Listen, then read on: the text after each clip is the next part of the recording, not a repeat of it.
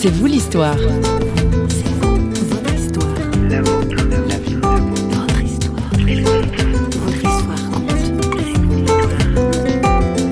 Je pense qu'on va aseptiser la croix. Je crois qu'on oublie souvent que la croix est un objet de torture à la base. Alors je trouve toujours très intéressant que finalement une- un groupe de gens ait finalement pris un symbole qui est, la- qui est un symbole de souffrance et de mort comme un symbole de vie. De la croix et des silences de Dieu aujourd'hui dans C'est vous l'histoire. Bonjour. La trentaine, brute de décoffrage, menuisier et résident dans la vieille ville de Lausanne, François Bachet dit tout haut ce que peut-être on a pensé parfois ou souvent tout bas. La vie n'a rien d'un long fleuve tranquille et le fait d'être chrétien ne résout pas tout d'un coup de baguette magique. Maladie, souffrance, chômage et toutes les questions sans réponse. Notre invité, menuisier et artiste, a aussi voulu interpeller l'Église et il l'a fait en créant une croix pour son Église qui n'a rien d'esthétique. Il en parle au micro de notre journaliste François Sergi. J'avais récupéré du vieux bois sur une balustrade d'un balcon, euh, donc un bois qui était vraiment bouffé par le temps. Il était euh, assez noir et gris, les veines très marquées, etc. Donc j'ai fait une j'ai fait une croix, le truc assez simple. J'ai pris la peine en fait aussi de découper à la scie à ruban, qui est une assez grosse scie, en fait des encoches sur toute une un côté de ma croix et sur une partie du bras de ma croix, des encoches qui étaient quand même bien nettes et qui tranchaient avec le gris parce que ben quand on coupe le bois même gris dessous, ça reste quand même du bois, donc il était un peu coloré. Et j'ai fait en fait derrière, j'ai pris des morceaux de miroir. J'avais l'idée en fait de faire quelque chose de flamboyant comme ce qu'il y a dans les églises catholiques en fait, où, où il y a un peu une sorte de soleil ou de super lumière derrière la croix. Alors ça, ça dépassait pas la croix, c'était voilà, mais ça faisait un peu un, un effet flammé en fait. Et c'était des morceaux de miroir. Disons qu'elle est assez euh, brute de décoffrage. Elle est pas jolie, Volontairement. très volontairement. Et la dimension, donc c'est... La dimension, elle fait à peu près un mètre de haut sur euh, 60 cm de large. Elle n'est pas très très grande. Alors quelle était l'intention? L'intention, en fait, à la base, mon pasteur, il m'avait, il avait dit une fois qu'il n'aimait pas la croix qu'il avait sur l'autel, puis je lui ai dit, ah bah tiens, moi je suis menuisier, je t'en fais une. Et je, je lui ai fait cette croix-là. Oui, il a dû être surpris. Oui, un peu quand même. Je crois qu'il l'a bien aimé, mais évidemment, il y a un conseil de paroisse et il faut le faire passer dans le conseil de paroisse. Et c'est vrai, le conseil de paroisse l'a trouvée trop violente. Et encore, je n'avais pas exagéré, je pensais mettre du barbelé dessus, mais bon, je me suis dit que j'allais me retenir. Ça dit bien la violence de l'événement aussi. Ben oui, enfin, moi je considère Est-ce qu'on veut aseptiser les choses? Alors oui, je pense qu'on va aseptiser les choses et je pense qu'on va aseptiser la croix. Je crois qu'on oublie souvent que la croix est un objet de torture à la base. Alors je trouve toujours très intéressant que finalement une- un groupe de gens ait finalement pris un symbole qui est, la- qui est un symbole de souffrance et de mort comme un symbole de vie. Mais on aseptise aussi tout le message qui est derrière la croix. On oublie finalement que ben voilà, c'est un objet de souffrance et de torture à la base.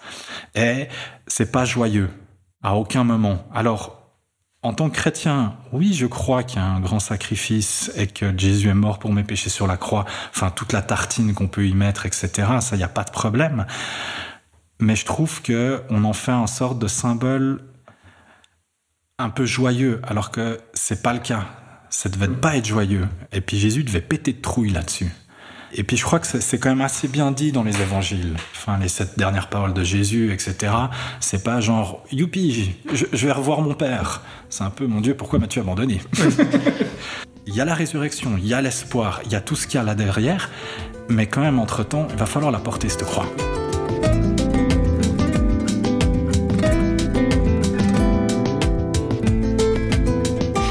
Parlez d'expérience en fait en, en évoquant cette souffrance. Oui, je parle d'expérience. Premièrement, j'ai toujours été étonné que tous mes amis qui étaient partis du groupe de jeunes, qui je crois ont vécu des choses avec Dieu et tout ça, je pense que le 90% ne sont plus du tout dans l'église. Je me suis souvent posé la question pourquoi est-ce que moi j'accrochais et pourquoi pas eux? J'avais un peu cette impression-là que l'église préparait pas assez les gens au fait que, ben voilà, je vais parler grossièrement, mais la vie est une salope. Donc, ma foi, il y a des jours où Dieu ne va pas répondre, où il ne répond pas, où on l'entend pas, où X ou Y raison, ben oui, il va falloir porter sa croix, va falloir serrer les dents, va falloir y aller, et puis il va falloir continuer. J'ai l'impression que mes amis, au bout d'un moment, ils ont dû demander à Dieu de les aider, puis il n'y a rien qui est Ça venu. n'a pas marché. Ça n'a pas marché, du coup, ils ont dit non, mais attends, Dieu n'existe pas. Des fois, on va souffrir. Et malheureusement, je pense que dans nos églises, on est, on est, on est un peu le reflet comme de la société. Et on est dans une société où on veut et tout contrôler et être tout le temps dans le bien-être. Tout le temps dans la joie, etc. Et, et c'est assez symptomatique d'ailleurs. Est-ce que vous avez déjà eu un culte de lamentation? Mais si, si on vous posait la question euh, pourquoi tu restes chrétien? Pourquoi tu es chrétien? Pourquoi tu continues à être chrétien? Parce que je crois en Dieu. Cette question. Ce Dieu qui ne répond pas? Hein? Ce Dieu qui ne répond pas? Je dis Dieu ne répond pas, mais Dieu ne répond pas tout le temps. Mais Dieu répond. Il a ses raisons. Il a ses raisons que je ne connais pas et puis que, ben voilà. Je- mais je suis chrétien parce que Dieu m'a une fois prouvé qu'il existait.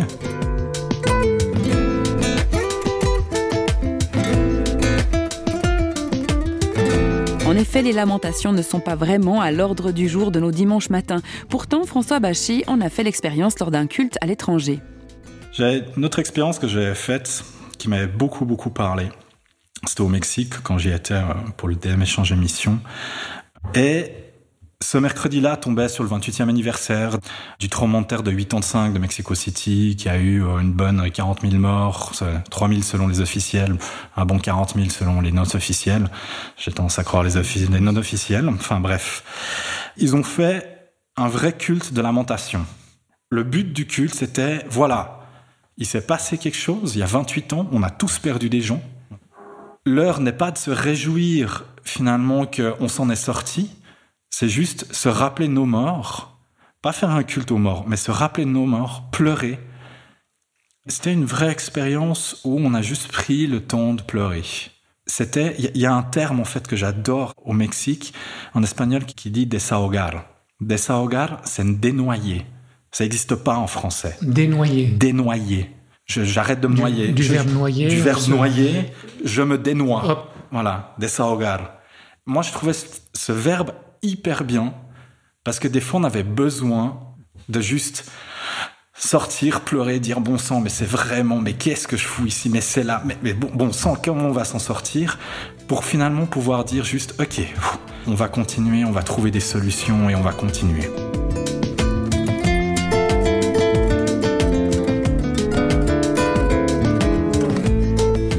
Truc qui m'avait beaucoup marqué, on allait souvent en fait dans une église dans le sud, hein, parce qu'on connaissait le pasteur, puis qu'on l'aimait bien, puis qu'on aimait bien sa communauté. On se faisait loger chez sa tante. Et un jour, on avait croisé sa tante, son mari, etc. On avait discuté. Six mois plus tard, on revient. On voit, on lui fait Lorena, comment ça va? Comment va ton mari? Il avait Jésus maintenant. Euh, Tu fais, tu fais le nom de bleu, on va voir le pasteur. On lui dit, mais qu'est-ce qui s'est passé? Enfin, on l'avait vu, il était bien portant, le mec, il avait une cinquantaine d'années. Il s'était fait kidnapper et assassiné par un cartel. Parce qu'il avait marché sur les plates-bandes d'un autre vendeur, et puis, ben voilà. Tu pouvais pas dire à, cette femme, euh, genre, allez, t'inquiète pas, Jésus t'aime. Tu veux faire quoi? Cette pauvre femme, on a pris le temps après avec elle pour basiquement pleurer. Puis je lui disais, mais tu sais, Dieu est ton ami, enfin Jésus est ton ami, tu peux lui dire que t'es pas d'accord avec ça, que ça te touche, que t'as le droit de, pleurer, de dire, mais attends, mais mais pourquoi? Mais pourquoi? C'était marrant parce que c'était la première fois que quelqu'un lui disait qu'elle avait le droit d'interroger Dieu là-dessus, qu'elle avait le droit de dire sa souffrance. On avait- trouve ça dans des personnages bibliques, hein, chez Alors David, dans- Job. euh, Mais on, on a vraiment dans nos théologies et dans, dans nos églises, on a cette incapacité ou cette volonté de ne justement pas afficher la souffrance. Parce que vous comprenez, on a Jésus, nous sommes sauvés. On la zappe, on l'occulte.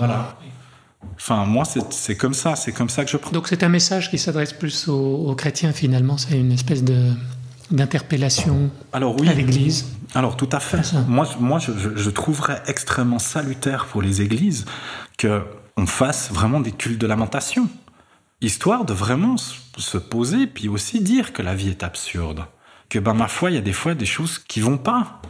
C'est comme ça, on va rien y pouvoir. Et pour vos copains qui ont lâché tout, vous pensez que ça, ça va les attirer enfin, Absolument pas. Vraiment pas du tout. Je pense que je dirais pas que c'est mort pour eux, parce que je crois pas que ce soit mort pour qui que ce soit pour Dieu. Mais je pense que peut-être qu'à un moment donné, ouais, ils auraient eu besoin de pouvoir avoir quelqu'un qui leur dit, mais écoute, voilà, va falloir apprendre à serrer les dents. Or, j'ai l'impression que depuis, depuis qu'on est gamin et puis depuis qu'on est ado, on dit juste, c'est bon, prie, Dieu répond. Bah non, moi j'ai fait l'expérience, des fois Dieu, il m'a mis, la dernière fois que je lui ai posé une question, il a mis 10 ans à me répondre. 10 ans c'est long. Mais il a répondu. Après 10 ans, j'avais de quoi lâcher l'histoire. Hein. Je ne suis pas une patience d'ange, hein. je suis pas un être comme ça. Une espèce de mise à l'épreuve. On apprend des choses. Alors oui, j'ai appris beaucoup de choses, ça c'est vrai. Peut-être une mise à l'épreuve, j'en sais rien. J'ai dû attendre 10 ans de, de comprendre et de commencer à me dire, ah voilà, tiens, là j'ai une réponse.